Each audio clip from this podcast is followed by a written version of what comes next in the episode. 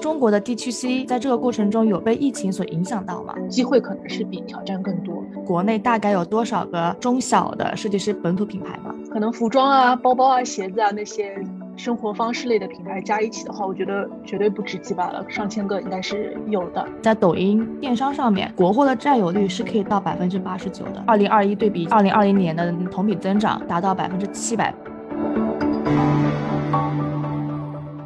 Hello，大家好，欢迎回到北美金视角，我是坐标上海的 Brenda，我是坐标芝加哥的 Ellen。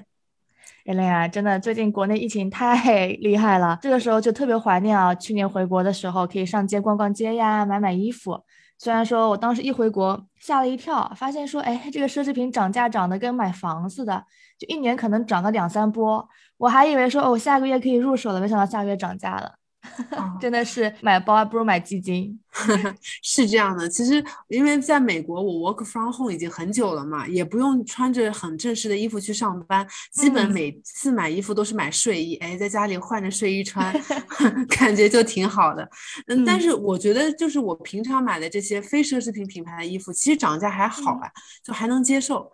是吗？哎，我看他们这些牌子大牌哈，不仅涨价，它还断货，说什么这个都没有了，那个都没有了。问原因都跟我说是哎供应链的关系，全球供应链断货啊，所以说这个包运不到，那个戒指也运不到，然后就各种 on the wait waiting list，然后就等吧，等个一年半载了，差不多可以运到了。哦，居然要一年半载啊！我的天。哦，有的牌子特别火的是，嗯。对，其实美国说到奢侈品的话，的确，美国前段时间也有很多人在疯抢，疫情很严重嘛，觉得要及时行乐，所以就狂买奢侈品。然后很多人就说，LV 这个零点准时涨价，堪比理财产品。这年头的这个年利率比买基金还要好，就跟着就直接算直接投资盈利了吧，也不要买股票了。是真的，是真的。所以说我去年回国以后就开始慢慢探索，发现国内有很多很多小的。新兴出来的呃，国内设计师的牌子啊，还挺有特色的，都不太一样，跟我平常看到的一些设计啊。但其实后来发现买多了也受不了，价格也挺贵的，一件衣服平均也要两三千人民币，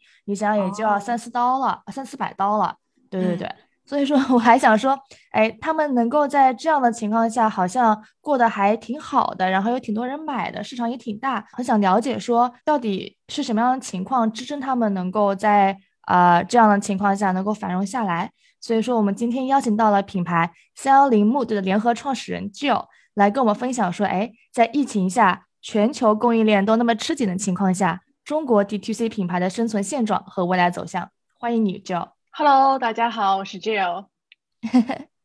你好，Jill，能跟我们简单介绍一下你自己以及三幺零木的这个品牌的公司背景吗？呃，我是三菱木的品牌的联合创始人，呃，然后我们的品牌呢是在二零一六年的时候在美国芝加哥创立的，算是 D2C 的品牌，然后差不多在二零一九年的秋冬季的，就是下半年的时候开始进入中国市场，算是回到中国市场吧，因为我们整个团队的话其实都是华人的团队，相当于是回到了我们最熟悉的中国市场，然后我们一九年开始的时候呢，并没有。呃，直接做的在中国做 D to C，我们其实是从买手店这个 wholesale 的角度切入的。然后差不多在去年，也就是二零二一年的时候呢，开始我们中国的 D to C，也就是天猫的旗舰店。现阶段的话，我们品牌呢在全球大概有四十家左右的合作经销商。然后呢，我们有自己的官网，然后国内的话有天猫这样子。基本上这就是我们品牌的现在的一个现状。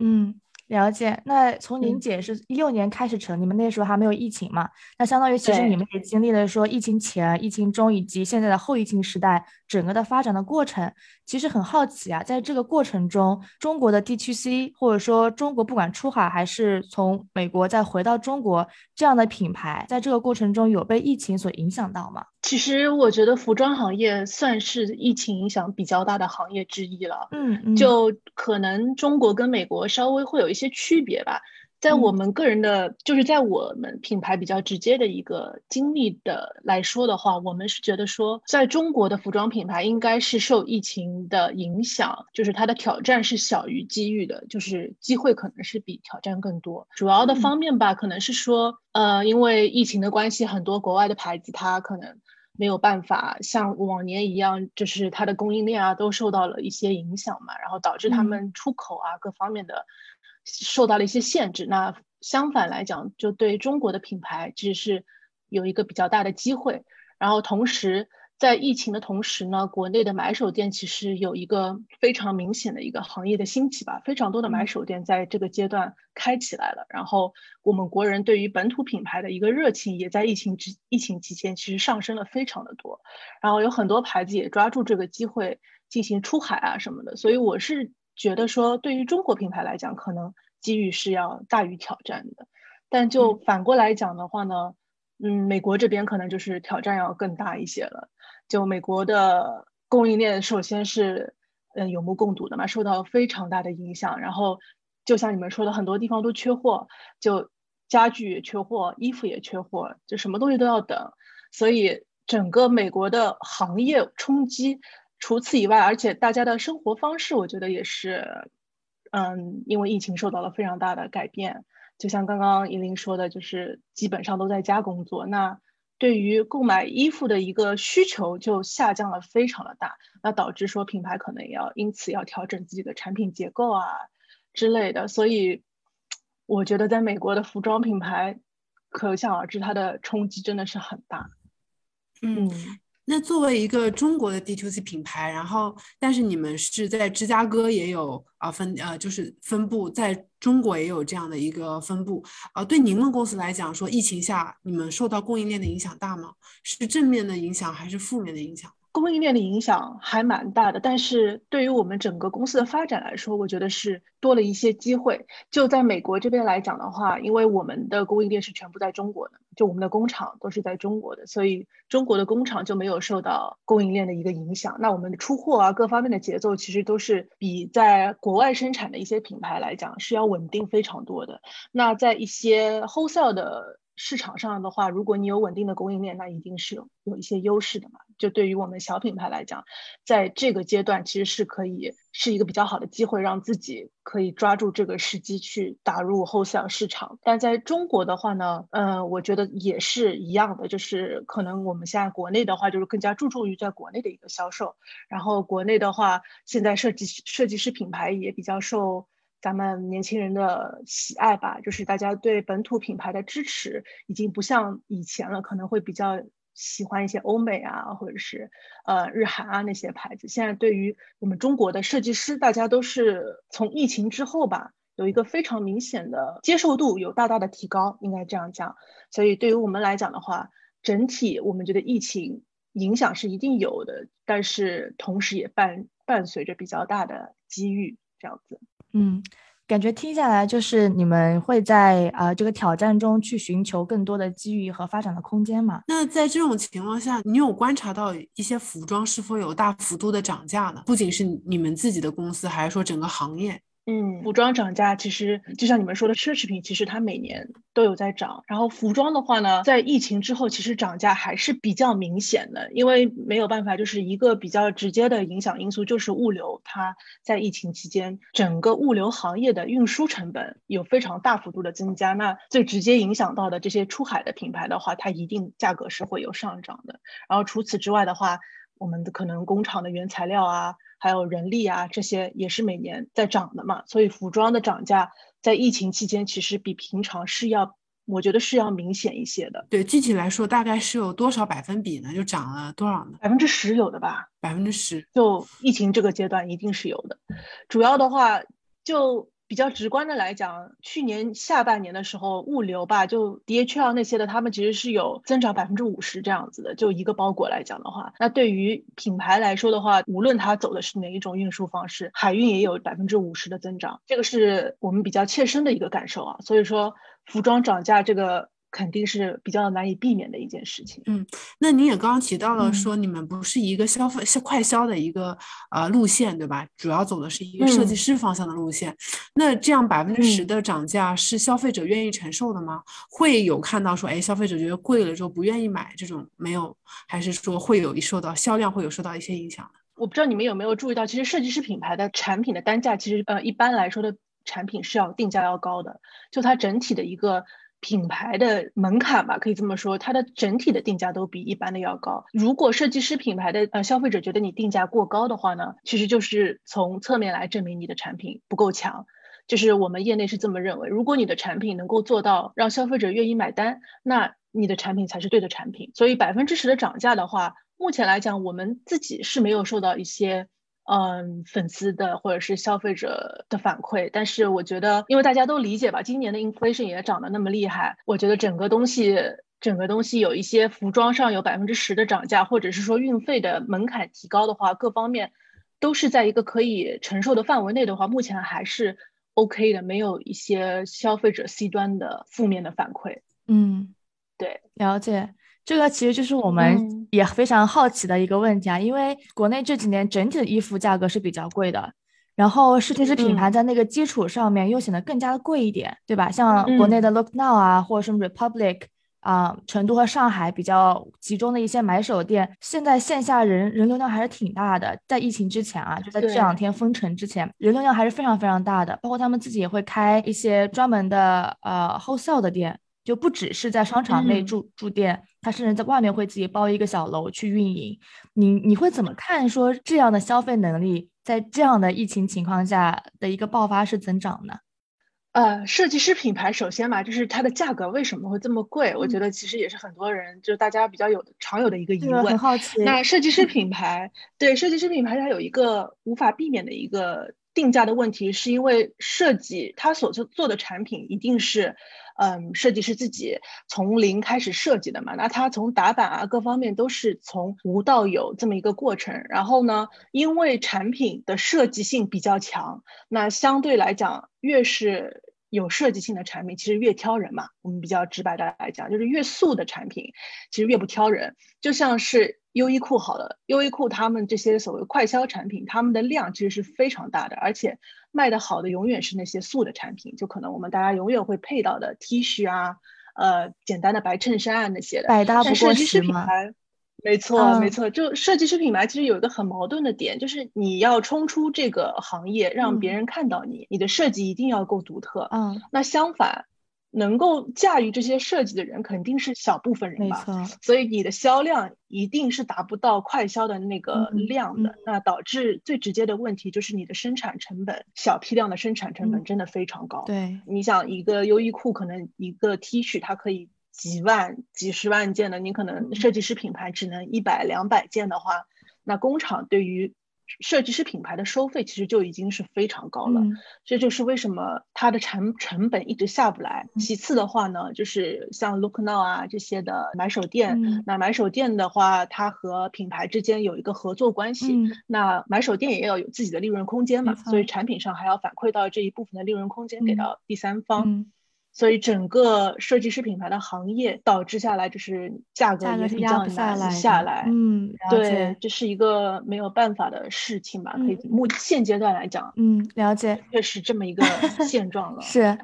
哎，那其实您刚才也讲了，说疫情期间小牌子得到了很好的土壤。的成长空间嘛，大概心里面会可以告诉我们一下，说现在国内大概有多少个中小的设计师本土品牌吗？这个市场到底有多大？好几百个吧，很多很多。就是每年的上海时装周，你们可以看到，就是除了走秀的那些品牌，可能是比较成熟的设计师品牌了。除此之外的话，会有一些像你们知道 On Time 啊这种订货会，其实会有好多好多的牌子在那边参加。所有参加订货会的牌子，其实都是设计师品牌为主的。嗯，对。像 On Time 的话，应该已经有三四个馆了吧，所以他们一个馆应该就有好几十个。我说几百，可能还说少了。可能服装啊、包包啊、鞋子啊那些生活方式类的品牌加一起的话，我觉得绝对不止几百了，可能有嗯上千个，应该是有的。嗯，那你觉得这个市场空间还有吗？这几百个牌子，他们还会有更多的竞争者加入这个赛道吗？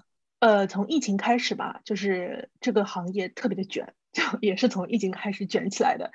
怎么讲？大家也都看到了国内的设计师品牌发展的一个机会，然后所有的很多就是比如说毕业生啊，设计设计师这个专业，设计服装设计专业毕业的应届生，他们可能都选择了回国。不选择跟我们以前可能不太一样，有一些是会选择在国外留下来去进行一个实习或者是工作之类的。那在疫情期间，大家都比较希望，嗯，回国嘛。然后回国的话，可能大家也看到了这个趋势，那很多人就在这个时机选择开始成立自己的品牌。嗯，所以。我是觉得国内的设计师市品牌市场其实前景还是很大的，因为这个市场现在还在一个初期的一个阶段吧，就跟国外的设计师品牌比起来，咱们国家的设计师还是算是一个初期的阶段。然后初期的阶段的话，它一定是在一个逐渐走向稳步的一个过程当中，那它肯定是一个优胜劣汰的一个过程嘛。但是我觉得大众对于我们设计师品牌的接受度也是在不断升高的，然后包括各方面的。平台啊，嗯，淘宝平台的那个制，对于对品牌的扶持啊，没错，对各方面的都会导致说这个前景还是很好的，只是说 中间的竞争应该也是会非常非常的激烈。是是，就目前来讲，疫情还是在继续嘛。是，设计师品牌其实我不知道你们有没有注意，今年的很多国外的品牌其实也都到。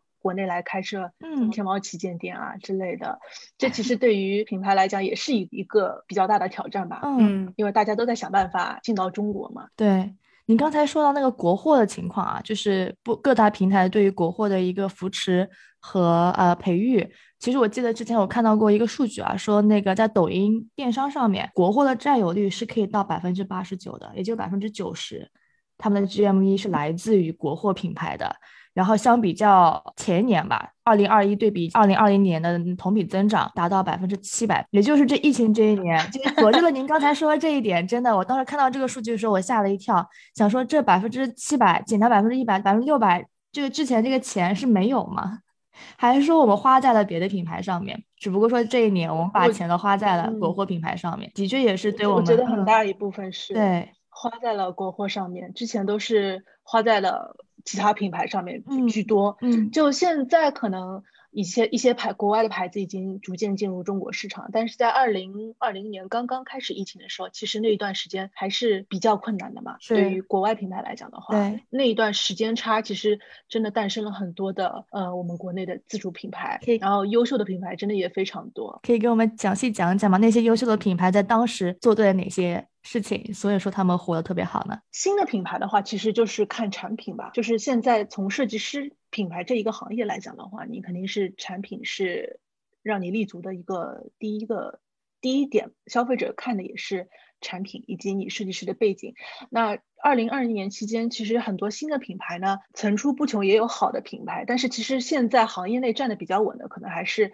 在二零二零年之前就已经开始做的那些比较有经验的设计师品牌，可能大家经常会在天猫上看到的一些比较耳熟能详的国产品牌，比如我不知道你们有买过吗？就是伊米啊，这这些牌子都是比较那个泡芙的，对吧？比比较对比较头部的品牌了。是是。所以二零二零年对于成熟的设计师品牌来讲的话，也是一个飞跃的一个时机吧。嗯。整个大家的购买啊，各方面啊，在就是品牌在那一年，我觉得是得到了特别多的曝光。嗯，没错，因为包括买手店的一个间接的扶持也是，因为买手店他们可能对于国外的品牌有一些就是不可避免的可能订货上的困难，或者是他们没有办法去到时装周啊，各方面的问题导致就是对于我们国内的品牌的扶持。也是相对多了非常多，同时的话，就是在这一年吧，大家的各方面的努力，导致说是有一些品牌在那一年是有一个质的飞跃的。了解，哎，那对于现在看到这样的利好的机会，各个平台都在扶持，国内的供应链也比较完善的情况下，如果说有一个像您说的一个新的毕业生，他想要开始一个自己新的品牌，在现在这个阶段。啊，他会有什么机遇和挑战吗？嗯，现在应届毕业生如果要在国内开创自己品牌的话呢，他的我觉得创业成本可能并不是很高，应该说是比较合适的一个时机。他可能因为他自己已经是一个有设计背景的人，他可能自己只需要有一个合适的工厂帮帮助他生产一些嗯 sample 这样子，他就可以去参加每年的时装周，让自己的产品得到曝光。但是我觉得比较有挑战的一个方面就是今年已经是二零。二二年了嘛，我们其实国国内这个行业卷的真的已经相当严重了。现在新的品牌，你一定要你的产品一定要够脱颖而出，吸人眼球，才能说你从这么多几千个牌子里面能够杀出重围。不然的话，一个没有背景、没有任何的背书的品牌，其实还是比较难，嗯，在这个行业上立足的。嗯。其实你讲到这儿，我就想问一个关于消费理念的问题啊，就是你也讲了，如果说一个品牌没有背景，或者没有一些呃营销以及一一个历史悠不是一个历史悠久的牌子，嗯，很难会被人认可。嗯，我就是假设是我父母那一辈的，或者是我们前几辈的人，我要花几千块钱去买一个国产的衣服，我差不多这个钱就已经可以去买一个，再多点钱可以就去可以去买一个奢侈品品牌的衣服了。如果说单讲成本的话啊，比如说。这个两三百、三四百到一件外套，也就是几千块钱人民币一件小的外套，成本上可能不会超过。我觉得啊，我你也可以纠正，我觉得可能不会超过五百人民币，五百到一千人民币吧。呃，不可能超过这个数的，它肯定是一家在售卖买的。那这个价格里肯定是有泡沫的。你会觉得说这个这个行业这个设计师品牌是不是有泡沫存在的？你们又是怎么去转变大众的这种想法的？因为我觉得有这种想法的可能不是啊，我父母这一辈，可能我自己。也有这样的想法，可能多一点我就去买奢侈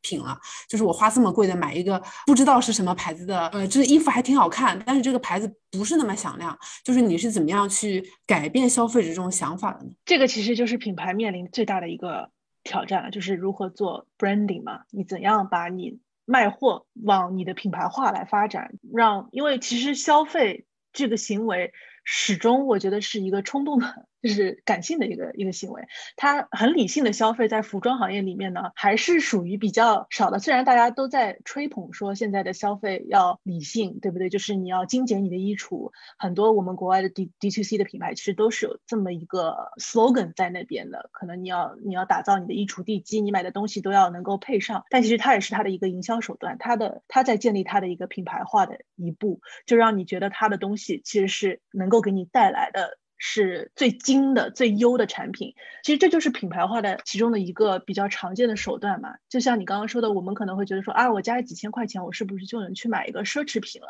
那其实为什么奢侈品我们愿意花那么多钱去买它呢？其实奢侈品的成本也并没有比现在的，我是从衣服上来讲的话，包包那些，因为我不是不是自己的行业内，就衣服来讲的话。奢侈品的那些衣服的成本，并不一定会说有高到哪哪边去啊。就他们的一个定价，之所以是会让大家买单，也是因为他多年来的他自己的一个品牌的深入人心。那这也是做新品牌最大的一个挑战，也是说你的品牌成不成不成功，其实也是看消费者愿意为你的品品牌掏多少钱。就像设计师品牌存不存在价格的，你说定价的一个泡沫之类的，我是觉得。多多少少一定是有一些的，就是现在因为这个行业的还是属于初期阶段，很多还是没有那么多的往年的成功品牌可以让你参照啊之类的。整个行业大家都是属于半摸索半发展这样子的一个一个一个一个阶段吧，可以这么讲，就是如何让消费者买单，或者是他们愿意去购买你的产品，其实就是你的品牌、你的 branding 做的有多好，这个就取决于。个人能消费者愿不愿意买单了嘛？对，所以说如果你觉得这个牌子啊太贵了，我不想要买它，或者说我凭什么买你？那可能从侧面上来看，也是这个品牌它并没有打中你，它很多的可能市场啊各方面啊还做的不够完善，还没有让大家知道为什么它的溢价为什么值得这些溢价来购买这个品牌。嗯嗯，那我有另外一个问题啊，因为现在很多的品牌小品牌。啊，或者初创公司都在说要找到自己的精准的 target，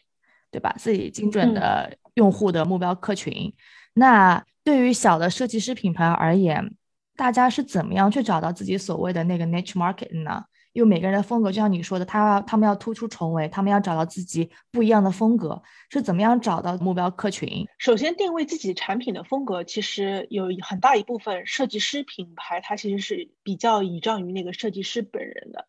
就。呃，咱们国外，比如说之前国外的一些比较红的设计师品牌，可能 Alexander Wang 大家都知道嘛。最早最早的时候，也是他的那些风格，其实跟他个人的风格也是比较接近的。他其实做的是他擅长的东西。那现在的话，他已经演变成了可能趋于商业的这么一个牌子，他只是一个设计总监的一个这么一个身份，待在品牌里面。因为品牌足够大嘛，然后也知道市场要什么，那他们自然而然就。逐渐的调整了自己的产品。那如果从一个刚刚开始的设计师品牌来讲，其实我觉得大部分还是要依照这个设计师本人的风格，以及他在在行的是什么样子风格的产品，而不是说他从一开始就是说他知道他的市场要什么，这也是比较困难的一个一个点。而且设计师品牌的整个团队一般开始都是比较小的小规模的团队，设计师本人可能除了做设计，他可能还要担当主理人啊各方面的角色。对于挖掘市场、做市场调查这一块，肯定不是最在行，也不是说精力花的最多的一部分，只能说是慢慢的从自己的消费者。或者是从从你最直观的销量上来逐步的自己去调整自己产品的发展的一个思路。嗯，了解。现在国内基本上我觉得是这么一个状况了。嗯。其实之前你也提到说，中国这一些 D to C 品牌它起来的主要原因，有一部分是因为二零二零年很多国外的品牌进不来，呃，有一些买手想要去买一些，呃，国外的品牌，可能供应链断了，然后正好这时候中国的品牌自己也起来了。那你会觉得说，哎，二零二二年之后，可能说供应链打开了，有一天，可能说物流价格水平回到了原来的水平，呃。这个中国这些 D to C 服装的品牌，这些设计师品牌会面临，嗯，同就是重重新的一些新的竞争者吗？或者他们会要被逼退出市场吗？你会怎么看待这个问题呢？我觉得，我觉得是非常严峻的一个一个时机。就像现在很多耳熟能详的品牌都已经建，嗯，天猫上开设自己的旗舰店了嘛。嗯，这其实也是一个对于国国有品牌的话，其实对于它。品品牌化能力的一个很直观的一个测试了，就是可能红利的时间已经过了，可以这么说，就是疫情红利的时间已经过了，现在已经到了大家看凭自己的产品，你的产品是不是够强，或者是你的品牌的 branding 是不是够 strong，这样子才能够让你与国外的品牌进行抗衡，因为毕竟现在进驻国内市场的国外品牌都不是新的品牌，他们都是有。非常雄厚的一个背景和一个有一个资本在后面的吧，可以说非常多的品牌都是这样子的一个背景。那对于国内品牌的话，要杀出自己的一条路，如何利用自己的本土化优势，其实是很严峻的一个世纪。二零二二年，嗯，浪潮退去才知道谁在裸泳啊。那你就是那其实那你 之前也刚刚分享了很多这个对于这个中国这些设计师服装品牌啊遇到的问题和对它未来发展的一些看法。能不能最后跟我们总结一下，说啊，这些品牌到底会，我们这个行业到底遇到了什么样的一些瓶颈，和未来可能就是说，你对未来它有什么样的一些展望呢？就总结一下。嗯，好的，就是呃，我们中国 DTC 的话，其实还是没有国美国的 DTC 这么成熟，相当于我们其实是从。呃，美国的 DTC 借鉴了非常多国外的品牌发展理念，但是落地化的话，有我们中国自己的一个呃落地的方式需要做改变嘛？我觉得对于中国 DTC 品牌最大的一个未来的一个挑战吧，就是怎么样从卖货趋向品牌化，还是？这个问题就是我们之前的 D2C 可能从传统意义上来讲，很早淘宝上就有非常多的嗯店铺，其实他们就已经是 D2C 的这么一个形式了。它它不存在不存在第三方和中间商这样，只是说他们更趋向于卖产品，而没有说建立一个自己的品牌化。那我从现在开始，大家对于品牌的认知越来越强的时候，越来越强了之后呢，我觉得。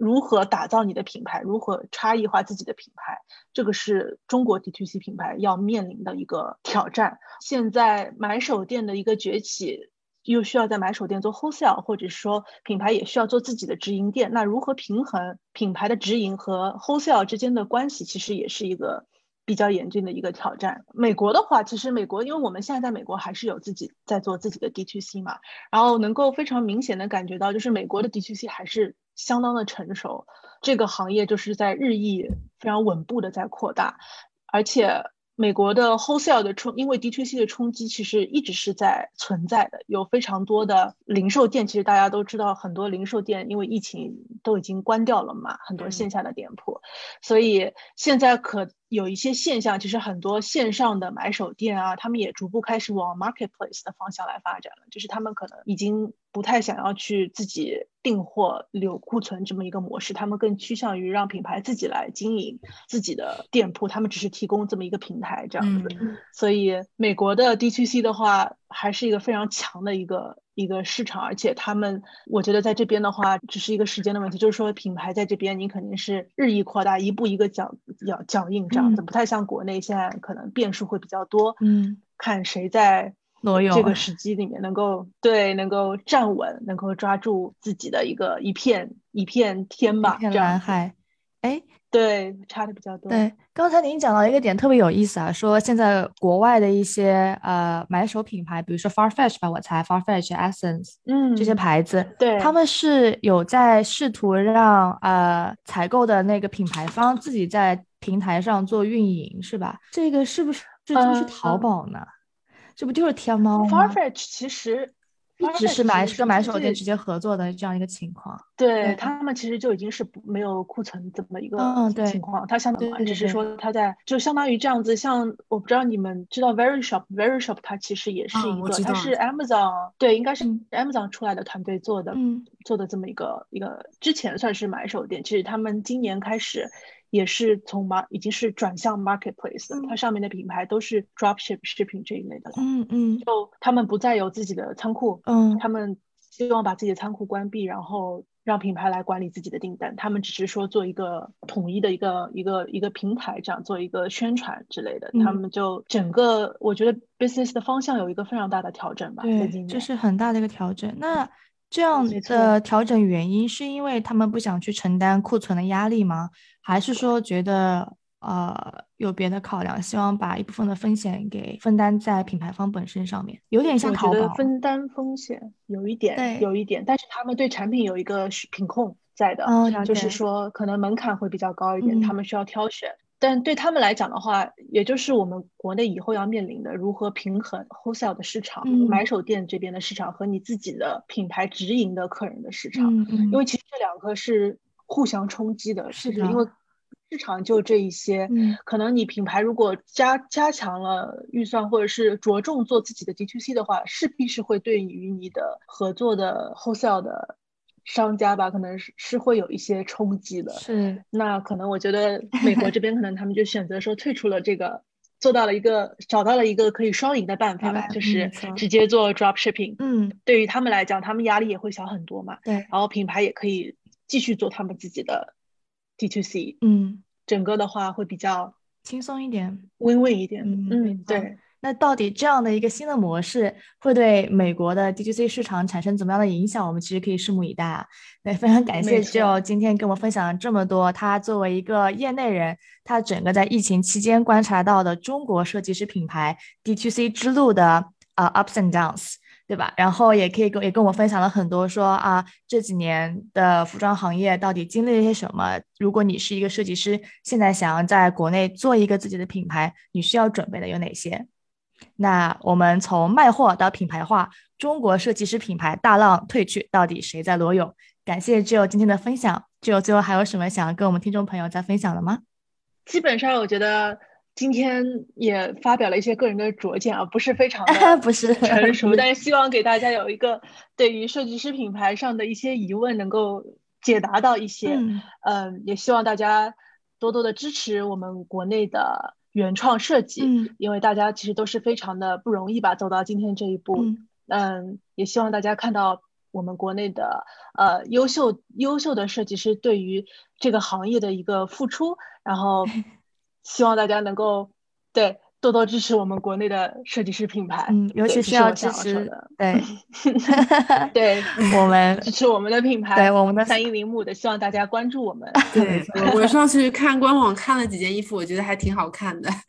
把我真的，对对对，就是有点贵。我觉得有没有折扣咱们听众需要的话，我们也可以给听众一个独家的折扣嘛？哇，你觉得听到这边的听众真的是赚了。我我听到这一段才可以有啊。